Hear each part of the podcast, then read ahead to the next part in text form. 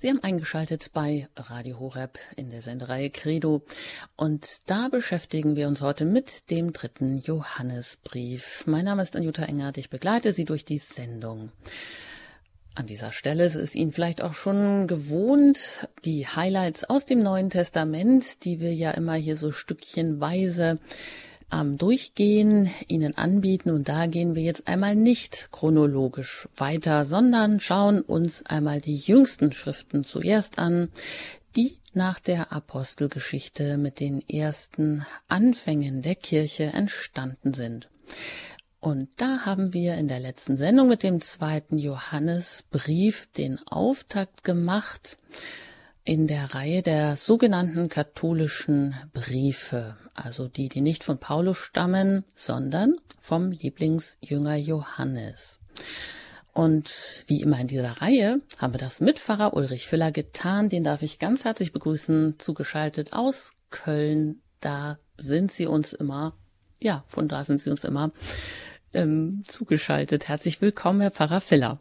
Ja, vielen Dank. Hallo, grüß Gott. Und sie sind auch Bestsellerautor und befassen sich einfach auch in der Freizeit, sage ich mal, leidenschaftlich gerne mit der Bibel, mit all diesen Themen zwischen Gott und Welt, was sich da abspielt. Genau. Und finden da eigentlich auch immer gute und griffige Bilder. Und da ist mir über den zweiten Johannesbrief so hängen geblieben, wie Sie betont haben, die Menschen waren in der Zeit damals, also es geht ja so um den Zeitraum 50 nach Christus, die Menschen waren da ganz offen für den Heiligen Geist und sie haben sich auch danach gesehnt, vom Heiligen Geist erfüllt zu werden.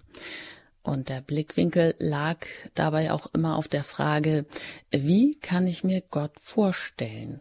Und wenn wir das mit heute so ein bisschen abgleichen, da haben sie auch gesagt, na ja, heute da ähm, schauen wir in vielen Fragen eigentlich vor allem auf uns und unsere Befindlichkeit, auf die sind wir doch stark fokussiert. Damals waren viele falsche Propheten unterwegs, heute würde man von Ideologien sprechen. Der zweite Johannesbrief, der wendet sich vor allem eben auch gegen die sogenannte Gnosis, eine Art Geheimwissen, das haben Sie letztes Mal ja auch erklärt, entfaltet. Das könnte man heute mit der Esoterik vergleichen. Und Johannes, also der Verfasser des ähm, Johannesbriefes, der Lieblingsjünger, Johannes, der ist gemeint, der sich als der Älteste bezeichnet, dem geht es vor allem auch um die Wahrheit. Die Wahrheit als Raum, in dem sich Gott den Menschen offenbart, eben als der Weg, die Wahrheit und das Leben. Und wer in Christus bleibt, bleibt in seiner Wahrheit und in seiner Liebe. Das ist so ein bisschen auch das Fazit von dem ähm, zweiten Johannesbrief. Und mit diesem Wunsch auch nach vollkommener Liebe, nach vollkommener Freude schließt der zweite Johannesbrief dann ab. Und da wollten Sie, Herr Pfarrer Filler, auch nochmal anknüpfen. Ähm, dieser Wunsch nach dieser vollkommenen Freude, den Johannes am Ende des Briefes da so ausspricht. Hört sich gut an. Wie ist das gemeint? Ja, wir sind ähm, hier bei dem vielleicht ältesten äh, Schriftstück des Neuen Testaments. Wir gehen hier nach der Einordnung vor, die der Exeget Klaus Berger äh, vorschlägt und ähm, versuchen einmal hier so nach und nach von den ältesten zu den jüngsten Schriften des Neuen Testaments äh, uns ähm, entlang zu hangeln und hier eben die Wahrheit und die Freude, die Johannes hier ähm, in seinem Brief ähm, ausdrückt, wo nochmal ganz grundlegend vielleicht wir in Erinnerung rufen müssen, äh, dass eben das Besondere und Wichtige, worum es geht in der Verkündigung des Glaubens in dieser Situation, ist Jesus Christus. Wer ist Jesus Christus? Der Sohn Gottes, der Messias, der gestorben und auferstanden ist. Das ist eben das ganz Wesentliche und wesentlich Neue. Paulus sagt es ja mal an einer Stelle, wenn, wenn Jesus nicht auferstanden wäre, dann wäre all unsere Verkündigung völlig sinnlos und, und der Glaube wäre obsolet. Das ist eben das, was ganz entscheidend ist. Und das ist eben auch das, was hier, worum es jetzt hier in diesem zweiten Johannesbrief geht was die Unterscheidung ist eben zu diesen anderen Schwärmern und esoterischen Lehren und äh, Vorstellungen, die in dieser Zeit eben auch ganz aktuell sind und modern sind. Was man eben hier immer sagt, es geht darum, dass Jesus wirklich, dass Gott wirklich Mensch geworden ist in Jesus Christus, er ist wirklich ein echter Mensch. Er hat gelitten, wie andere Menschen auch, ist gestorben, ist begraben worden. Und dieser konkrete, reale, tatsächliche Mensch ist auch auferstanden von den Toten. Das ist eigentlich immer so eine Gefahr, die schon von der frühen Zeit der Kirche bis heute da ist, dass man diese Auferstehung des Fleisches, dass man diesen Gedanken so schwer aushalten kann, weil man es sich so schwer vorstellen kann, was das bedeutet, dass wir auch einmal in unserem Fleisch auferstehen werden. Im Deutschen übersetzen bis heute wir im Glaubensbekenntnis, wir glauben an die Auferstehung der Toten, aber es müsste eigentlich auch heißen an die Auferstehung des Fleisches, damit ganz deutlich wird, dass eben auch unser Leib, unser Körper von Gott zum Heil bestimmt ist. Das ist schon eben ein, ein Gedanke, der in der frühen Kirche ja wichtig ist, und das ist eben der, die rote Linie, in der Verkündigung auch der Apostel, des Evangelisten Johannes, dass eben hier es immer auch um Jesus geht und das ist eben diese Wahrheit, in der äh, wir bleiben. Das ist die Wahrheit, die Mensch geworden ist. Die Wahrheit ist eben nicht nur eine theoretische Erkenntnis oder ein Verstandesurteil, eine philosophische Angelegenheit, sondern die Wahrheit ist Person geworden in Jesus Christus und in ihm können wir bleiben und er bleibt in uns, mit ihm werden wir verbunden. Das bedeutet, ist zur Kirche zu gehören, mit ihm verbunden zu sein, dass er und damit die Wahrheit in uns lebendig ist. Das heißt es, Kirche zu sein. Und das sind in der damaligen Zeit absolut neue Gedanken. Das ist etwas, was es vorher nicht gab. So hat Religion vorher nicht funktioniert. Das ist etwas, was deshalb auch für die Menschen faszinierend war und was deshalb eben auch ähm, auf eine große Sehnsucht gestoßen ist und was eben auch erklärt, warum die Kirche und die Verkündigung dieses Glaubens auch so erfolgreich war, weil eben hier auch die Menschen nach einer solchen Botschaft und Lehre und Wahrheit gedürstet haben. Das ist auch eine Sache, äh, die man eben auch sehen muss. Und dann und dadurch wird, das ist eben auch dieses Thema, mit der so am Ende des zweiten Johannesbriefes steht, dass das eben einfach, der sich damit beschäftigt, eben, wir müssen aufpassen, ne? Es gibt die Verführer, die Irrlehrer, die eben hier nicht die Inkarnation, die Menschwerdung Gottes in Jesus Christus im Mittelpunkt stellen und, und ihnen darf man nicht folgen, weil man sonst am Eigentlichen, am Kern vorbeigeht. Es geht darum, dass man eben hier eine ganz scharfe Abgrenzung vornehmen soll, äh, um eben nicht auf den Weg des Irrtums äh, zu geraten. Und am Ende geht es nochmal dann um diese Freude als das Thema ähm, der Freude, ähm, wo, wo er sagt, dann wird die Freude vollkommen sein. Unsere Freude wird vollkommen sein, wenn wir uns dann persönlich sehen, wenn wir uns austauschen können. Und das ist noch einmal so, eben dieser Grundgedanke, der vielleicht heute auch ein bisschen oder aus den Augen geraten ist, dass der Glaube, der christliche Glaube uns zur Freude führt. Die Freude am Glauben erfüllt unser Leben, dass wir bereits erlöst sind, dass wir in der Wahrheit bleiben können, dass Jesus in uns lebendig ist. Das ist ein Grund zur Freude. Eigentlich braucht der Christ überhaupt keine Angst mehr zu haben im Leben, auch wenn es schwer wird, auch wenn es gilt, das Kreuz zu tragen, diese tiefe Freude des Erlösten darf unser ganzes Leben durchdringen. Und das ist einfach ein Appell, der vielleicht heute auch uns wieder mehr vor Augen geführt werden sollte. Ja, was würden Sie sagen? Wo, wonach sehen sich die Menschen heute, wenn Sie sagen, das war damals wirklich ähm, ganz neu? So hat Religion eigentlich noch nie funktioniert. Und wenn man aber den, äh, den roten Faden da auch verloren hat, vielleicht auch als Gesellschaft, äh, gar nicht mehr weiß, wo man im religiösen eigentlich oder im geistlichen anknüpfen soll. Ähm, wo könnte denn, wo könnte man denn da heute anknüpfen? Ich meine, das sind ja schon viele Sachen, also die Botschaft an sich, eben hier diesen Mensch, Christus als den Sohn Gottes, der Fleisch geworden ist, zu verkündigen, auch wenn das natürlich erstmal schwer ist, aber trotzdem könnte das ja immer wieder auch was ganz Neues sein, wo nach ähm, sich die Menschen sehen, beziehungsweise wo kann man sie da heute vielleicht den, den Nerv der Sehnsucht treffen? Ja, wir haben heute eine Situation, die in gewisser Weise ähm, auch dieselbe ist wie in der Antike, äh, auf einer anderen Ebene natürlich, aber die Situation ist auch heute die, dass die Leute immer sagen, ach, vor allen Dingen sind mir wichtig die Werte. Ne? Dass man eben jetzt sagt, so die Leute sagen dann, ja, so äh, in, in die Kirche gehen sonntags, das ist nicht so meins, aber die Werte sind mir wichtig. Ne, ich lasse mein Kind taufen, ja, wir beten jetzt nicht so jeden Tag zu Hause, wir sind jetzt nicht so fromm, wir rennen auch nicht immer in die Kirche, aber dass die christlichen Werte mitgegeben werden, das ist ganz wichtig.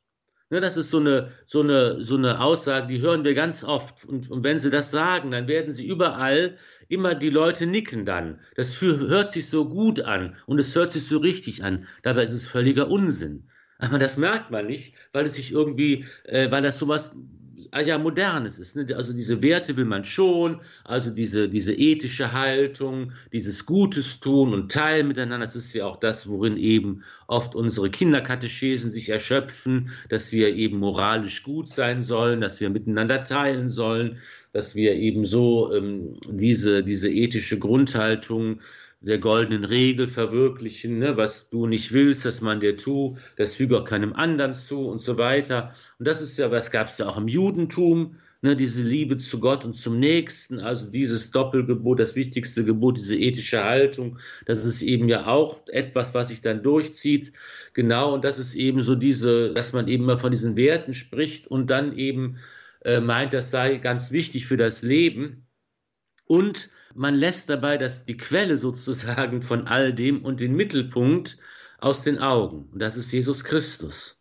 Und das war ja auch schon damals so. Ne? Da ging es eben dann, was weiß ich, um die Auseinandersetzung mit irgendwelchen gnostischen, esoterischen Geheimlehren, die eben den, den Menschen einen Weg zur Erlösung versprechen, wie heute irgendwelche Sekten, die sagen, wenn du die Erkenntnisstufen durchschreitest und viel Geld bezahlst, Klammer zu, dann wirst du da Erfüllung finden. Und das ist eben auch das, was die Grundfrage ist, die Frage, wer ist Jesus Christus?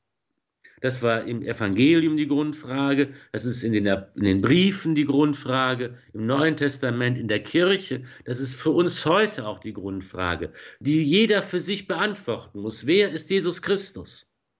Wenn das nur irgendwie eine historische Figur für mich bleibt, über die Frommes geschrieben wurde oder Märchenhaftes geschrieben wurde und die für mich so verbunden ist mit einer ethischen Grundhaltung, irgendwie gut zu sein, ne? dann okay. Aber das ist kein Christentum. Ja, das ist irgendwas anderes. Das ist heute weit verbreitet. Aber das ist eben der Punkt. Da muss, muss unsere Verkündigung als Kirche und als Christen, das müssen wir vorlieben. Wer ist Jesus Christus? Nämlich der Auferstandene, der in seiner Kirche gegenwärtige Herr, der mit mir in Gemeinschaft lebt und dem ich eine Beziehung habe. Glauben ist Beziehung zu haben zu Gott und zu Jesus, der auf menschliche Weise in menschlichen Zeichen zu mir kommt und mit mir geht und mir begegnet. Ja, das ist die wichtige Frage. Glaube ich daran, dass er auferstanden ist und mir heute begegnet, wenn ich bete, wenn ich in der Bibel lese, wenn ich die Messe feiere? Ist das die Feier seines Todes und seiner Auferstehung? Kommt er wirklich zu mir in der heiligen Kommunion? Das ist die Grundfrage. Und wenn ich das glaube und in dieser Gemeinschaft lebe, dann ist auch alles andere natürlich wichtig. Dann teile ich und versuche gut zu sein und so weiter. Und diese ganzen ethischen Haltungen und diese ähm, Gebote des Glaubens, die will ich dann auch natürlich leben, aber das ist der Grund dafür, ist das Wichtigste. Wer ist Jesus Christus? Und diese Frage müssen wir stellen und aufwerfen. Und am besten geht es natürlich, wenn man das persönlich lebt. Und dann werden die Menschen, nämlich andere, plötzlich aufmerksam sagen, Moment, wieso, was, was machst du denn anders? Was ist für dich? Wie machst du das? Das ist, glaube ich, das Entscheidende. Diese Frage, und das ist die Grundfrage, dies ist immer die Grundfrage, wer ist Jesus Christus? Wer ist Jesus Christus? Das soll uns natürlich auch heute und immer hier begleiten, äh, wenn wir uns die Bibel näher anschauen. Dann wollen wir immer auch wissen, was bedeutet, ähm, was, äh, was hat sie damals bedeutet im Kontext und aber was sagt Gott mir in diesen Worten, die er mir da konkret zuspricht? Die Frage, zu der ich mich entscheiden kann. Ich kann ja auch sagen, okay, das war mir vielleicht bisher noch fremd, ähm, dass ich auch in dem Wort Gottes begegnen kann. Vielleicht hören Sie das zum ersten Mal. Dann können Sie und wir uns jetzt alle gemeinsam entscheiden, dass wir, dass Gott, dass wir einfach daran glauben wollen, dass Gott uns in diesen Worten begegnet, die wir jetzt lesen. Und wir nehmen uns heute eben den dritten Johannesbrief vor. Und da lesen wir mal einen ersten Abschnitt und schauen dann, was er uns zu sagen hat. Vielleicht haben Sie noch nicht die Bibel zur Hand, vielleicht möchten Sie das gerne mitlesen. Das können Sie gerne tun.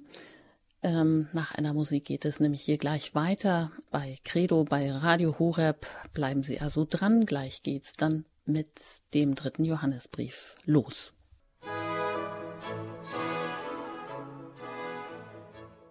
In der Senderei Credo haben Sie eingeschaltet hier bei Radio Horeb. Wir sprechen über den dritten Johannesbrief. Mein Name ist Jutta Engert. Ich bin dann im Gespräch mit Pfarrer Ulrich Filler, der uns immer die Schrift auslegt.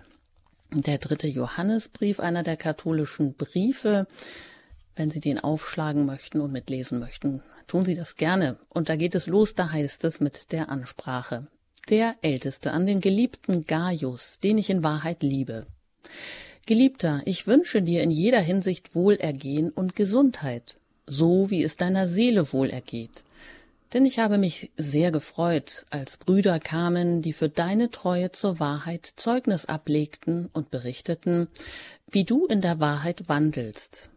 Ich habe keine größere Freude, als zu hören, dass meine Kinder in der Wahrheit wandeln. Geliebter, du handelst treu in allem, was du an den Brüdern tust und sogar an Fremden. Sie haben vor der Gemeinde für deine Liebe Zeugnis abgelegt. Du wirst gut daran tun, wenn du sie für ihre Reise so ausrüstest, wie es Gottes würdig ist. Denn für seinen Namen sind sie ausgezogen und haben von den Heiden nichts angenommen. Darum sind wir verpflichtet, solche Männer aufzunehmen, damit auch wir zu Mitarbeitern für die Wahrheit werden. Soweit einmal hier die ersten acht Verse aus dem dritten Johannesbrief. Ähm, Herr Pfarrer Filler, der Älteste, damit ist ja wieder Johannes gemeint, der Lieblingsjünger. Sie lehnen sich da an die ähm, Auslegung von Klaus Berger und er wendet sich an den geliebten Gaius, den ich in Wahrheit liebe. Das mag uns vielleicht erstmal befremdlich vorkommen. Wer ist denn dieser Gaius? Was weiß man über ihn? Ja, genau. Vielleicht muss man zunächst mal sagen, wir haben eben hier ähm, den Johannesbrief, der in der Tradition der Kirche immer dem Evangelisten Johannes auch äh, zugerechnet wird. Da gibt es natürlich seit dem 19. Jahrhundert in der exegetischen Forschung, in der kritischen ähm, Forschung verschiedene andere Theorien, die auch vorgebracht werden. Und das ist eben der Apostel Johannes, der als Autor des Evangeliums und der, der Johannesbriefe genannt wird, ist eben die Überzeugung der frühen Kirche, die heute auch wieder in der wissenschaftlichen Forschung, in der Exegese bestätigt wird, wo man eben hier wieder auch gestützt auf die Ergebnisse der Archäologie und der Handschriftenkunde und so weiter, der Geschichte der Tradition der Kirche eben hier sagen kann, das kann man auch verantwortet ähm, sagen und daran festhalten, dass diese Tradition der Kirche auch eine sehr, sehr hohe Wahrscheinlichkeit heute auch von wissenschaftlicher Seite aus ihr zugesprochen werden kann. Das ist der Apostel Johannes, der das Evangelium und seine drei Briefe geschrieben hat. Ähm, ob das auch der Lieblingsjünger nun gewesen ist, das ist eben auch etwas, was die Tradition der Kirche ähm, sagt. Und wir stimmen natürlich klar, wir wissen, dass der Lieblingsjünger ist ähm, Johannes. Da hat übrigens Klaus Berger, auf den ich mich ja manchmal beziehe, hier eine andere Theorie. Er sagt nämlich, eigentlich spricht manches dafür, dass Andreas der Lieblingsjünger Jesu gewesen ist und gar nicht Johannes. Das wird ja im Evangelium nicht ganz genau äh, aufgeschlüsselt. Da sind verschiedene Möglichkeiten denkbar. Das ist vielleicht an anderer Stelle für uns nochmal interessant, da genau hinzuschauen, wer war tatsächlich der Lieblingsjünger. Aber hier nochmal einfach ähm, zur Klärung dieser Sachen. Und da kann man auch nochmal sagen, es gibt eben hier verschiedene äh, Theorien und verschiedene Hypothesen, die man völlig legitim aufstellen kann. Das berührt ja die Wahrheit des Glaubens nicht und die Wahrheit, dass wir hier mit dem Wort Gottes arbeiten und wissen, dass eben Gott im Menschenwort uns sein Wort nahe bringt. Und das ist eben spannend jetzt zu sehen und da kann man auch sich verschiedene Möglichkeiten immer vorstellen, wie dieses Wort nun heute zu uns gekommen ist. Und da haben wir jetzt eben einen Brief, einen dritten Johannesbrief, der ähm, vielleicht auch einer der, eines der ältesten Dokumente ist im Neuen Testament und der unterscheidet sich nun von allen anderen Schriften äh, und Briefen dadurch, dass er an eine einzelne Person, an diesen Gaius, ähm, gerichtet ist, über den wir ähm, jetzt gar nicht ähm, so sehr viel wissen aus dem Kontext des Neuen Testamentes. Wir können erschließen, dass dieser Gaius bereits einmal andere Brüder, Glaubensbrüder gastlich aufgenommen hat. Es ist also hier ein Empfehlungsschreiben, das Johannes an diesen Gaius richtet und es wird ihm, es werden ihm andere äh, anempfohlen, die auf der Reise die er unterstützen, unterstützen soll. Das sind sicher christliche Missionare, Wanderprediger, die eben ähm, hier dem Gaius, diesem Gemeindemitglied, ähm, empfohlen werden. Und vielleicht ganz interessant, im zweiten Johannesbrief, da ging es ja auch darum, eben um die falschen Propheten, die unterwegs sind. Und äh, dieser Brief war ja auch an eine Frau, also gerichtet ausdrücklich eben auch an eine einzelne Frau und ihre Familie, ihre Kinder. Da ging es ja auch darum, um die Empfehlung, keinen falschen Lehrern Gastfreundschaft zu gewähren. Und hier ist es ja eigentlich jetzt genau umgekehrt, also Gastfreundschaft mit falschen Lehrern, nein, das, das auf jeden Fall nicht.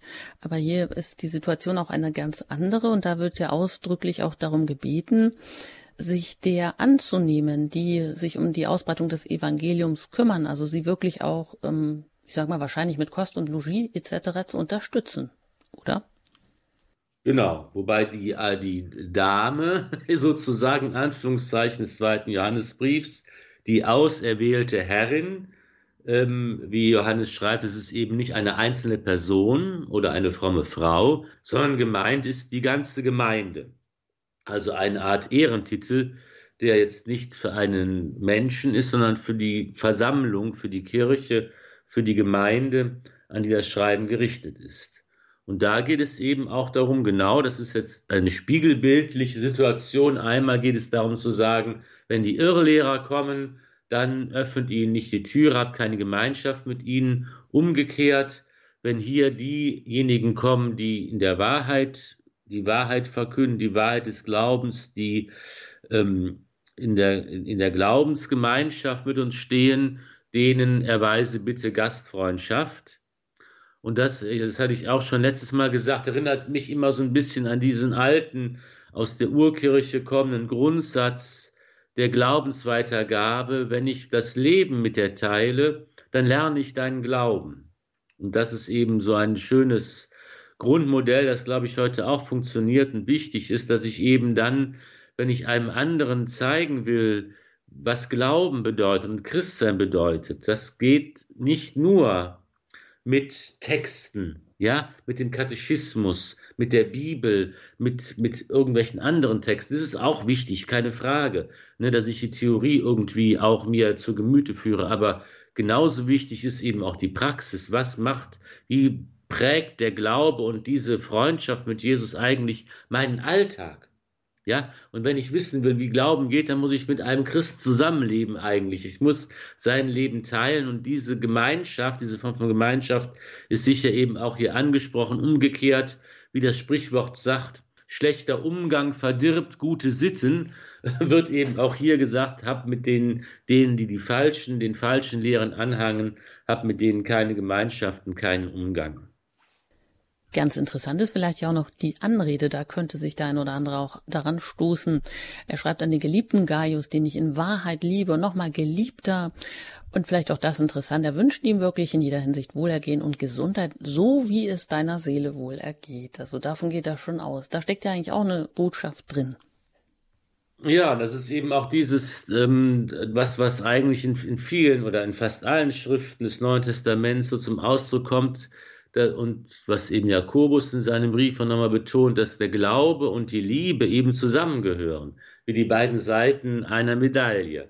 Ne, und dass eben diese, ähm, diese, diese Anrede Geliebter oder mein Lieber würde man vielleicht heute übersetzen, mein Lieber, dass, dass das einfach hier auch ein herzliches Einvernehmen ähm, besteht, dass das einfach, auch dass es wieder aus dieser Freude des Glaubens, dass eben diese, diese Gemeinschaft im Glauben dazugehört und dass eben der wahre Glaube und der richtige Glaube sich immer auch an der Liebe zeigt, an der Gastfreundschaft zeigt, an der, an den Werken zeigt, ja, an den guten Werken, daran, wie ich mein Leben gestalte. Also das Bekenntnis des rechten Glaubens geht Hand in Hand mit dem, mit dem, äh, mit der, mit der gelebten Liebe, wie ich dem anderen, dem Nächsten begegne, wie im Evangelium es Jesus sagt, was ihr einen meiner geringsten Brüder getan habt, das habt ihr mir getan. Und das ist eigentlich dieses, dieses, dieser Zusammenklang von, ähm, von, von Glauben und Liebe, von Glauben und Werken, von, von Inhalt und Tun. Das, das ist also ganzheitlich eigentlich zu sehen. Und das wird auch hier in dieser, in dieser Verbundenheit, die hier zum Ausdruck kommt, klingt es auch nochmal an. Hm. Und ähm, Johannes, also der Verfasser, der sich ja als der Älteste bezeichnet, der Evangelist eben wahrscheinlich, der sieht sich ja hier auch so ein bisschen wie so ein, ein geistlicher Vater. Wahrscheinlich ist er auch schon eben älter und ähm, freut sich jetzt so oder richtet das ähm, an seine Kinder, weil er das am Ende so ausspricht. Also meine Kinder, die in Wahrheit wandeln, nicht so schöner als das zu sehen. Also er ist, ähm, sieht sich als der geistliche Vater wahrscheinlich hier an, oder?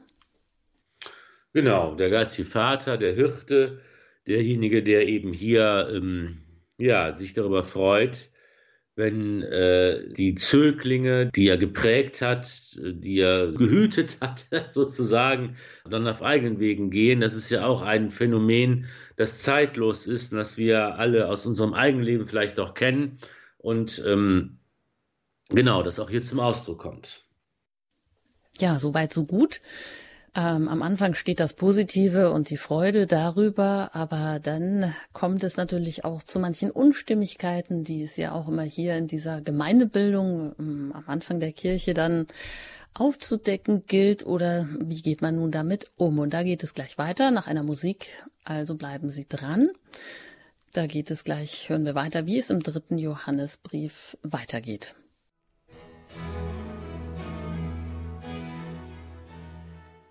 Der dritte Johannesbrief hier bei Radio Horeb in der Sendereihe Credo und da hören wir jetzt gleich weiter im Vers 9.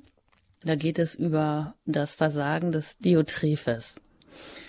Ich habe der Gemeinde geschrieben, aber Diotrephes, der unter ihnen der Erste sein will, nimmt uns nicht auf. Deshalb werde ich, wenn ich komme, an sein Tun und Treiben erinnern. Mit bösen Worten verleumdet er uns und gibt sich damit noch nicht zufrieden, sondern er selbst nimmt die Brüder nicht auf und hindert alle daran, die es tun wollen, und schließt diese aus der Gemeinde aus.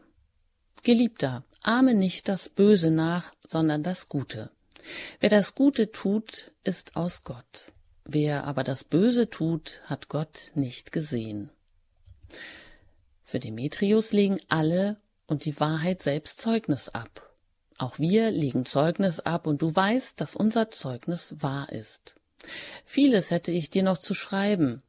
Ich will aber nicht mit Tinte und Feder schreiben. Ich hoffe, dich bald zu sehen. Dann werden wir persönlich miteinander sprechen. Friede sei mit dir.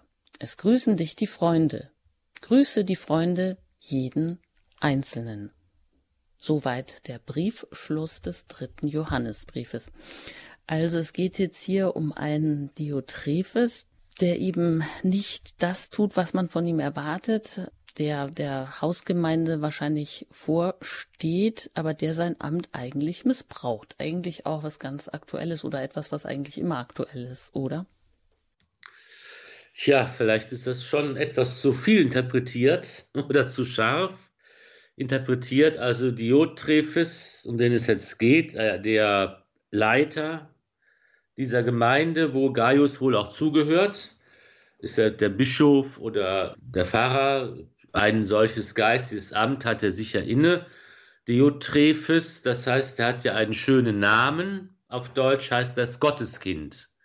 Und dieses Gotteskind, dieser Name, weist also schon mal äh, darauf hin, dass er sicher aus ein Heidenchrist ist. Also kein Jude vorher war, bevor er Christ wurde, sondern aus also vielleicht ein Grieche, also jedenfalls ein Heidenchrist ist. Und was man jetzt von ihm sagen kann, was der dritte Johannesbrief hier hergibt, ist, dass er auf jeden Fall sehr ehrgeizig gewesen ist. Er will der Erste sein in allem und dass er sehr rigoros verfahren ist. Das ist ja auch etwas, was man in der Kirche immer wieder auch heute noch feststellen kann, dass Ehrgeiz und Rigorosität vielleicht manchmal auch Hand in Hand gehen, je nachdem. Und worum geht es jetzt hier? Was ist das Problem? Das Problem, das ist genau das, was wofür der Gaius gelobt wird. Dafür wird Diotrephes gerügt von Johannes. Eben, er nimmt diese wandernden Prediger, die wandernden Missionare nicht auf, wie es Gaius getan hat. Und jetzt ist die Frage, was ist der Grund für sein Handeln? Was kann man hier ähm, sagen, außer darüber, dass dieser Mann zu ehrgeizig ist und vielleicht ungerecht handelt, vielleicht sogar missbräuchlich handelt? Das kann man vielleicht da gar nicht dieses Wort hier mit in Verbindung bringen mit dem dritten Johannesbrief. Aber jedenfalls könnte man sich zum Beispiel vorstellen, dass es eben hier darum geht, um die Frage der judenchristlichen und der heidenchristlichen Mission. Wir sind ja hier im Jahre so ungefähr 50 nach Christus. Die Kirche, die junge Kirche wächst gerade, es entstehen erste Gemeinden und, und versammeln sich. Die Apostel ziehen herum teilweise noch und predigen und gründen Gemeinden und setzen Älteste ein, also die das priesterliche Amt, das bischöfliche Amt übernehmen. Und hier ist natürlich auch noch immer die Frage ganz aktuell, müssen alle Christen auch erst Juden werden? Es gibt eben die Christen, die auch Juden sind, die das jüdische die jüdische Religion und das Gesetz halten und die Gebete sprechen und so weiter, wie es ja auch Jesus selbst getan hat, wie die Apostel es, es praktiziert haben. Oder sind das sind eben die Christen diejenigen, die das, die das nicht tun müssen? Und das sind ja noch Auseinandersetzungen, die ganz aktuell sind. Und man kann zum Beispiel sich vorstellen, dass der Heiden Christiotrephes sich hier gegen eine Judaisierung äh, seiner Gemeinde wendet, dass er eben sagt, diese Missionare, die hier kommen, die uns was erzählen von Jesus, aber eben auch davon, dass wir hier die jüdischen Gebräuche halten müssen, die will ich hier nicht haben, die sollen nicht dabei sein. Das ist also zu viel, zu viel Judentum für meine Gemeinde. Genauso wie Johannes sich eben hier gegen zu viel Heidentum in der Gemeinde wendet, im, im zweiten Johannesbrief, wo es eben um diese Irrlehrer geht. Das sind ja Heiden, die eben kommen, diese gnostischen Irrlehrer, die kommen aus dem Heidentum und vereinnahmen das Christentum. Und hier geht es eben darum, dass vielleicht eben auch von der anderen Seite, von der jüdischen Seite her, das Christentum vereinnahmt werden soll, dass jedenfalls das ein Hintergrund sein könnte dafür, dass dieser Diotrephes hier die Brüder nicht aufnimmt, diese wandernden Prediger, Missionare, wie es Gaius tut und wie es Johannes eigentlich möchte. Also hier kann man dran sehen, dass es also nicht so einfach ist ne? und es auch nicht so ein Schwarz-Weiß-Denken angebracht ist, so gut und böse, ne? der eine ist gut, der andere ist böse, sondern dass es eben hier schon um einen sehr komplexen Sachverhalt äh, sich handelt, vor einem Hintergrund, den wir natürlich heute auch uns nur schwer vorstellen können, von dem wir auch oft nur wenig wissen, wenn wir nur diesen Brieftext haben und einfach über den Kontext äh, zu wenig äh, uns vorstellen können. Und hier haben wir eben auch noch diesen Demetrius, der auch noch empfohlen wird. Das weiß man auch nicht ganz genau, wer das ist. Es ist der Überbringer dieses Briefes, es ist jemand, der da in der Gemeinde wohnt, der dem Gaius jedenfalls auch empfohlen wird. Aber es wird eben hier deutlich, es geht eben um dieses Ringen um ähm, die rechte Verkündigung des Glaubens in der Kirche, in der jungen Kirche. Und es geht eben hier um darum, dass man sich auseinandersetzt, auch miteinander, auch gegeneinander, dass man ringt um den rechten Weg, um die, um die rechte Methode der Missionierung. Wir haben ja auch gesehen, dass doch eben auch Paulus sich manchmal zerstritten hat mit seinen Mitaposteln und dass es auch da ähm, Konflikte gegeben hat davon ist die Kirche auch niemals frei. Und ähm, auch das ist heute natürlich auf jeden Fall auch der Fall. Aber eben hier kann man wieder, wieder sehen, was ist das, ähm, worum es geht, was die Grundlage ist, was, woran man sich erinnern soll, wieder die Gemeinschaft im Bekenntnis des Glaubens. Wer ist Jesus Christus? Das ist ja die grundlegende und wichtige Frage. Die Freude, die aus dem Glauben kommt und der Versuch, eben das Leben zu teilen miteinander, das sind, denke ich, so zeitlose Punkte, die auch heute für uns äh, von Bedeutung sein können. Hm. Und wie man jetzt mit Menschen umgeht, wie mit diesem Diotrephes, also der der Gemeinde vorsteht, der es aber eben ablehnt, auch gewisse äh, Missionare, die im Geist des Evangeliums ähm, umherziehen, aufzunehmen. Erfahren wir da eigentlich noch was darüber oder können wir auch für uns heute davon was ablesen, was mitnehmen aus diesem Brief? Ja, wir wissen jetzt nicht, wie die Geschichte weitergegangen ist da vor Ort, ob da, wie die sich dann da geeinigt haben miteinander oder äh, wie das Schicksal der Personen da weiter ist. Wir haben eben nur dieses Zeugnis dieses kurzen persönlichen Briefes, der uns so einen kleinen Einblick gibt und der viele, manche Fragen beantwortet, aber viele Fragen auch offen lässt, natürlich. Und ähm, ich denke eben, dass hier das dieses, dieses grundlegende Prinzip ist für uns heute auch tragend, eben der Glaube muss verkündet werden und er wird verkündet dadurch, dass ich den Glauben persönlich lebendig mache. Es kommt auf mein Zeugnis an und das ist ja etwas, was in dieser Zeit auch noch ganz aktuell ist. Es ist eben wichtig, nicht nur, dass es schriftliche Berichte gibt und das fängt jetzt ja gerade erst an. Wir haben ja noch als Bibel in diesen Gemeinden eigentlich nur die jüdische Bibel, also das, was wir heute das Alte Testament nennen und die hebräische Bibel und das Neue Testament gibt es ja noch nicht. Wir haben jetzt ja hier gerade die ersten Schreiben, die in dieser Zeit, die ersten Briefe, die geschrieben worden sind und die ja dann erst in einem langen Prozess zu einem Kanon des Neuen Testaments zusammengestellt wurden. Auch das ein Thema, auf das wir noch einmal in einer späteren Sendung zu sprechen kommen werden. Und hier ähm, ist eben auch noch wichtig für die Verkündigung des Glaubens die Augenzeugenschaft, dass Leute dabei waren und gesehen haben und erzählen können, ja, ja, ich war dabei damals, als das passiert ist. Und was ist passiert? Was haben sie gesehen? Worum geht es? Um Jesus Christus. Der Sohn Gottes, der Mensch wurde und auferstanden ist von den Toten, der mit seinen Wundern und Machttaten gezeigt hat, warum er gekommen ist und wer er ist. Und das ist ja auch ein Unterschied zu den Wundern, die es ja auch in der heidnischen Religion gegeben hat, von denen auch andere berichten. Und das ist auch noch was grundlegend anderes hier, wenn es um Jesus Christus geht. Da geht es immer darum, dass die nicht um ihrer Selbstwillen passieren, sondern dass er zeigt, warum er gekommen ist, weil er der Weg und die Wahrheit und das Leben ist und weil er Kunde vom Vater bringt und der einzige Mittler ist hin zum Vater. Und das ist immer dieser Mittelpunkt, um den sich alle Verkündigung dreht und auch heute drehen muss. Das sagt Pfarrer Ulrich Viller und der ist heute hier zugeschaltet im den Highlights aus dem Neuen Testament. Wir sprechen über den dritten Johannesbrief und ich würde sagen, wir haben ihn auch damit abgeschlossen. Ganz interessant. Würden Sie sagen, äh, lohnt es sich jetzt da noch zu gucken, die beiden Briefe, den zweiten, den dritten zu vergleichen, zu schauen? Manches ist von der Aussage ganz unterschiedlich, manches aber auch ganz ähnlich und es geht natürlich immer um diese, auch wie entsteht denn Gemeindeleben, was gibt es für Probleme und worum geht es im Wesentlichen eben um diese Frage, wer ist Jesus Christus für mich?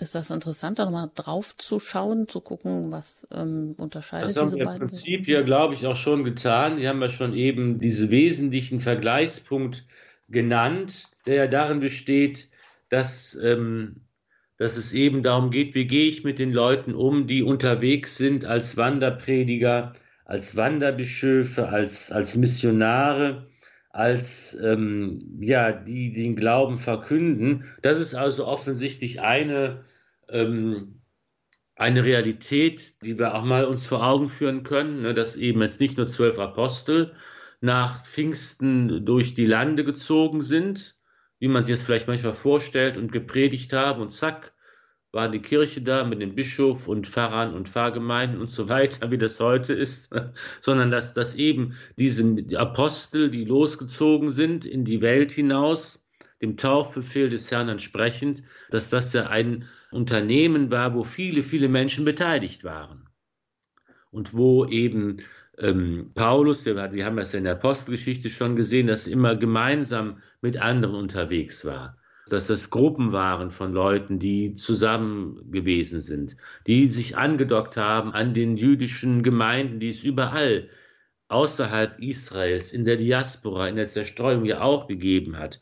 Und das drumherum ja immer auch um diese eigentlich jüdischen Gemeinden ein großer Kreis von Menschen war, die man so die Gottesfürchtigen nennt, die Interesse hatten, die eben aus dem Heidentum kamen, aber eben hier schon mehr gesucht haben, eine Sehnsucht hatten, die von den heidnischen Religionen, von der heidnischen griechischen Philosophie, von den Mysterienkulten nicht erfüllt werden konnte und die eben hier schon im Monotheismus des Judentums, in der Ethik des Judentums hier gespürt haben, das ist etwas Neues und etwas anderes und hier hat man natürlich ein dankbares Publikum für die Botschaft von Jesus Christus.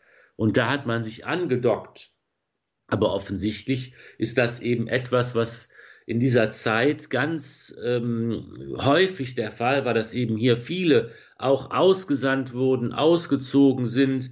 Das, es ist eben ja auch so, dass diese Briefe, die wir haben ähm, im Neuen Testament, das sind ja auch sozusagen Gelegenheitsschriften, kann man vielleicht sagen, die in konkreten Situationen geschrieben worden sind. Man kann davon ausgehen, dass es vielleicht ja noch viel mehr gegeben hat, die vielleicht nicht mehr überliefert worden sind. Und dass wir eben auch hier nur einen, einen gewissen Einblick in ein viel größeres Panorama nehmen können. Ja, das eben ist eine Situation, die man sich so versuchen kann vorzustellen und dass man eben hier in diesen Briefen des äh, Apostels Johannes eben auch sieht, wie gehe ich damit um, was sind das für Leute und die kommen und sind unterwegs und verkünden Jesus, aber eben manche kommen so aus dem Judentum, äh, manche kommen aus dem hellenistischen Bereich, aus dem Bereich der Heidenchristen. Wie geht das zusammen? Das ist ja ein langer Prozess, der noch viele Jahrzehnte andauern wird, bis hier die katholische, wahrhaft umfassende Kirche sich formiert auch das ist eben ein Gedanke, der besonders dem Evangelisten Johannes auch äh, ähm, aus, aus seiner Theologie schöpft heraus, wie die Kirche äh, eine weltumspannende große Kirche für alle sein kann, die eben hier den Hellenismus, die Griechen, die Heiden und den jüdischen Glauben zusammenfügt in einer gemeinsamen großen Gemeinschaft. Auch das ist ein, aber ein großer und langer Prozess, der komplex ist, farbig, schillernd, vielgestaltig und indem wir hier in diesem großen, wir uns einen kleinen Pfad nur immer bahnen können durch unsere gemeinsame Betrachtung. Ja, und diesen kleinen den gehen wir jetzt auch gleich weiter. Da blättern wir in der Bibel ein bisschen zurück und ähm, schauen in die von Paulus gegründete Gemeinde in Thessalonich und äh, was ist da nun mit dieser, ich sage jetzt mal Gelegenheitsschrift, wie Sie gesagt haben, in so ganz konkreten Situationen was es damit auf sich hat. Also gleich hier nach der Musik geht es weiter mit dem ersten Brief an die Thessalonicher.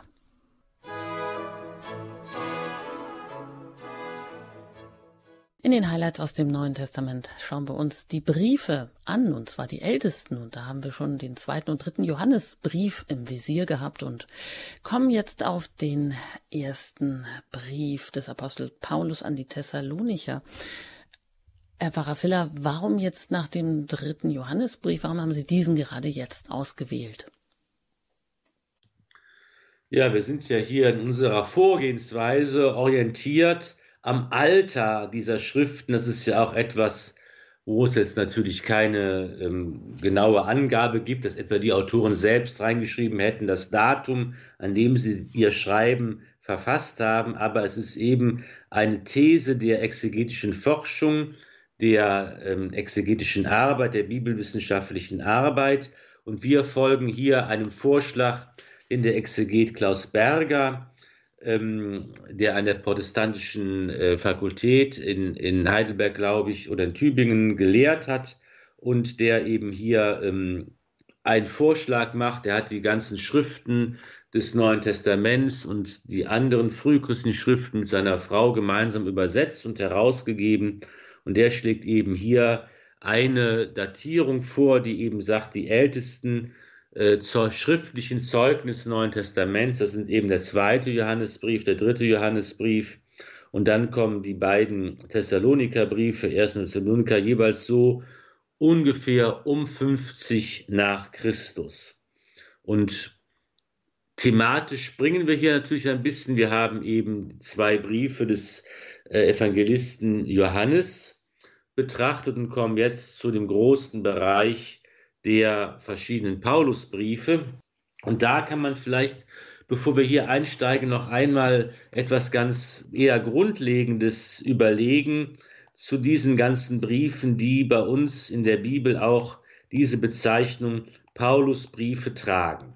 Da hat man natürlich auch überlegt, wie sind die geschrieben und man hat sie verglichen miteinander und hat überlegt, was sagt eigentlich ähm, die Schrift, die Ausdrucksweise, der Stil, die Vokabeln, die verwendet werden und so weiter, über den Verfasser aus. Wenn man sie vergleichen miteinander, was können wir da herausfinden, was, ähm, ähm, was können wir sagen, wer hat diese Briefe geschrieben und was macht das eigentlich mit der Vorstellung, die wir so landläufig haben? Paulus schreibt einen Brief, das heißt, er setzt sich an seinen Schreibtisch, überlegt mit eine Feder zur Hand und eine Schriftrolle und ähm, schreibt dann einen Brief an die Gemeinde äh, in so und so. Und dass diese Vorstellung ähm, jetzt allzu naiv ist und eigentlich mit den Gegebenheiten der Antike nicht viel zu tun hat, kann man sich vielleicht auch schon selbst denken. Wir haben in unserem Neuen Testament insgesamt 13 Briefe, die dem Paulus zugeschrieben werden oder die zumindest immer schon in der Nähe dieses Apostels gesehen wurden. Und die neuere Forschung in der biblische Forschung sieht also äh, diese folgenden Briefe als echte Briefe des Apostels Paulus an den Römerbrief, die beiden Korintherbriefe, Galater, Philippa, die beiden Thessalonikerbriefe und Philemon. Und die anderen Briefe, sagt man, sind eben nicht direkt von Paulus geschrieben worden, sondern sie sind paulinisch. Das bedeutet später von seinen Schülern geschrieben worden und man hat sie dann dem Apostel Paulus sozusagen äh, dann übertragen. Aber wenn man das genau betrachtet, dann kann auch das eigentlich nicht sein, denn wenn man jetzt diese Briefe einzeln untersucht, auch diese sogenannten echten Paulusbriefe, dann sieht man so große Unterschiede im Stil, in der Wortwahl, in der, ähm, in der ganzen Art, wie es geschrieben ist, dann da sagt man, eigentlich müssen das verschiedene Autoren gewesen sein. Und was heißt das? Hier muss man es darauf achten, wie eigentlich diese Schriften in der Antike entstanden sind. Und das gilt eben dafür, dass der heilige Paulus, wie ich eben sagte, und die anderen Apostel auch, die waren keine Einzelkämpfer, die alleine unterwegs waren, sondern die immer in, in Gruppen gearbeitet haben. Der heilige Paulus hatte verschiedene Mitarbeiter, die mit ihm unterwegs waren, die ihm geholfen haben, die seine Sekretäre waren, die für ihn geschrieben haben, die manchmal etwas selbstständiger waren, manchmal etwas unselbstständiger waren. Das waren eben nicht Leute, die eins zu eins nach Diktat gearbeitet haben, sondern die eben als seine echten kreativen Mitarbeiter ähm, gehandelt haben. Und so hat Paulus also diese Briefe diktiert und andere haben sie geschrieben. Da Paulus sagte, schreib mal hier so und so in, in der Richtung, das und das geht nicht. Und dann die einzelnen Ausformulierungen haben durchaus auch andere gemacht. Und deshalb kann man diese Unterschiede erklären, die die Forschung feststellen kann. Teilweise ist das auch in den Briefen selbst nochmal, haben die einzelnen Schreiber nochmal sich namentlich auch verewigt. Ich, und zum Beispiel im Römerbrief, es ist ein Tertius, der diesen Brief geschrieben hat, der schreibt, ich habe diesen Brief in meiner Hand geschrieben, also im Auftrag und im Namen des heiligen Paulus, sodass eigentlich auch diese Briefe, die 13 Paulusbriefe, in ihrer Unterschiedlichkeit auf diese Weise durch den Prozess der Herstellung in diesem Gemeinschaftsrat erklärt werden können, aber eben alle sind tatsächlich in diesem Sinne auch richtige Briefe des Apostels Paulus, weil er sozusagen als Autor sie alle verantwortet in diesem Gemeinschaftswerk all derer, die ihm geholfen haben, das zu verschriftlichen. Ja, das sind ja schon mal interessante und wichtige Hintergründe, die wir jetzt mal im Kopf behalten, wenn wir dann in der nächsten Sendung also dann auch starten mit dem ersten Brief ähm, des Apostels Paulus an die Thessalonicher. Aber genau, für heute ähm, schließen wir mal das Thema hier und Ah, Herr Pfarrer Filler, was möchten Sie uns mit auf den Weg geben von dem, was wir jetzt besprochen haben, was ähm, ja so ein bisschen als Fazit, was wir auch mitnehmen können in, in unser Glaubensleben? Ja, vielleicht kann ich gerne einfach das mitnehmen, was mich selbst im Moment auch so etwas bewegt und beschäftigt, nämlich die Erkenntnis, dass es allzu oft so ist, dass ich merke, boah, ich habe ja so Vorstellungen in meinem Kopf, wie irgendwie so Sachen gewesen sind aus der Bibel, aus dem Neuen Testament. Ich habe so Bilder in meinem Kopf und die stimmen vielleicht gar nicht. Ne? Also jetzt nicht, was weiß ich, Glaubensinhalt, aber so die Art und Weise, äh, wie äh, eben Sachen entstanden sind, wie der heilige Paulus einen Brief geschrieben hat und einfach dafür offen zu sein und ähm, eben zu sagen, die Wirklichkeit ist komplexer und größer und vielleicht ganz anders, als wir es uns vorstellen können und äh, diese Offenheit zu bewahren. Das ist, glaube ich, eine, eine, auch eine Gnade Gottes, dass man diese Offenheit haben kann und dass man eben auf diese Weise bewahrt wird, immer in alte Gleise zu verfallen, vor allen Dingen immer sich selbst alles zurechtzulegen und sich es schön und gemütlich zu machen. Auf diese Weise man offen bleibt, dann geht man auf den Weg der Wahrheit, dann erfährt man mehr und man erfährt Neues, man kann Sachen besser und anders einordnen und Kontexte herstellen. Und das ist einfach etwas, was uns auch dann, denke ich, im Glauben weiterhilft und Jesus näher bringt. Und brauchen wir auch im täglichen Leben, dass wir da auch eben das erwarten, was uns immer verheißen ist, dass wir das nicht einfach in unserer bequemlichen Ecke den Glauben eigentlich einschränken und beschränken, sondern auch für das immer wieder neue, ich sag mal, Abenteuer mit Gott auch offen sind. In diesem Sinne würde ich Sie abschließend noch um ein Gebet und Ihren Segen bitten. Sehr gerne. Im Namen des Vaters und des Sohnes und des Heiligen Geistes. Amen. Herr mein Gott, du Licht der Blinden, du Kraft der Starken. Verschließe uns nicht das Geheimnis deines Wortes, wenn wir anklopfen. Offenbare uns deine Geheimnisse und führe uns immer näher zu dir. Es segne und behüte euch der allmächtige Gott, der Vater und der Sohn und der Heilige Geist. Amen. Gelobt sei Jesus Christus in Ewigkeit. Amen.